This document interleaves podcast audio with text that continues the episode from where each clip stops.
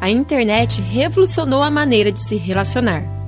Alguns utilizam a tecnologia para ampliar seus conhecimentos, trabalhar, se aproximar daqueles que estão longe. No entanto, existem aqueles que utilizam os meios digitais para ofender as pessoas e praticar homofobia. O estudante Miguel Henrique é um homem trans e desde cedo teve que aprender a lidar com o preconceito.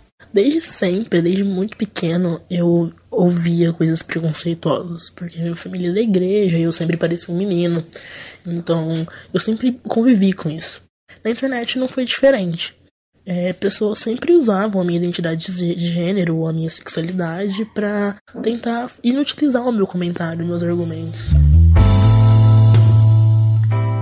O influencer digital Bruno Valino utiliza as redes sociais como ferramenta de trabalho e já teve suas páginas bloqueadas por conta da sua orientação sexual. Eu tive minhas páginas denunciadas, tive minhas páginas tiradas do ar porque eu era denunciado e quando ia entrar em contato com a equipe de apoio das mídias sociais que iam analisar, era sempre por causa disso, por ser gay, por por você estar tá ali expondo a tua vida e o povo achar que isso era fútil.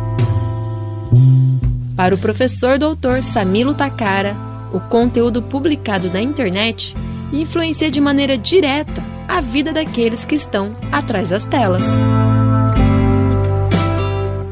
Quando a gente pensa em internet, a gente tem que pensar que é um outro padrão de comunicação, é uma outra forma de comunicação. Como outra forma de comunicação, existe também uma outra forma de lidar como um, sujeito da rede. Toda vez que a gente pensa em alguém que está no espaço virtual, essa pessoa ela está, assim como no espaço social, dividindo com outras pessoas maneiras de pensar, modos de agir, maneiras de ser. E se a gente não divide esse espaço entendendo que os outros também têm direitos e deveres, a gente corre o risco de fazer com que as pessoas entendam que elas devem apenas se preocupar com elas. Para o professor Dr. Samilo Takara, o conteúdo publicado na internet influencia de maneira direta a vida daqueles que estão atrás das telas. Então eu acho que uma comunicação precisa ser educada. As pessoas precisam entender que uh, existem limites, que eu não devo falar qualquer coisa, que eu deveria pensar sobre as coisas que eu falo.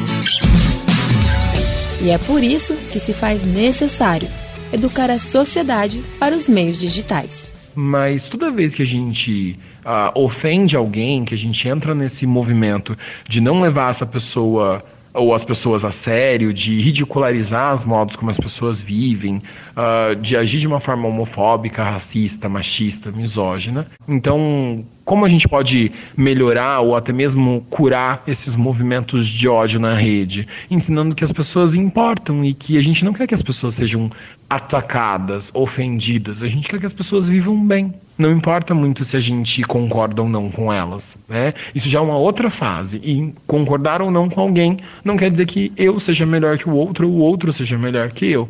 Aí é a base do respeito.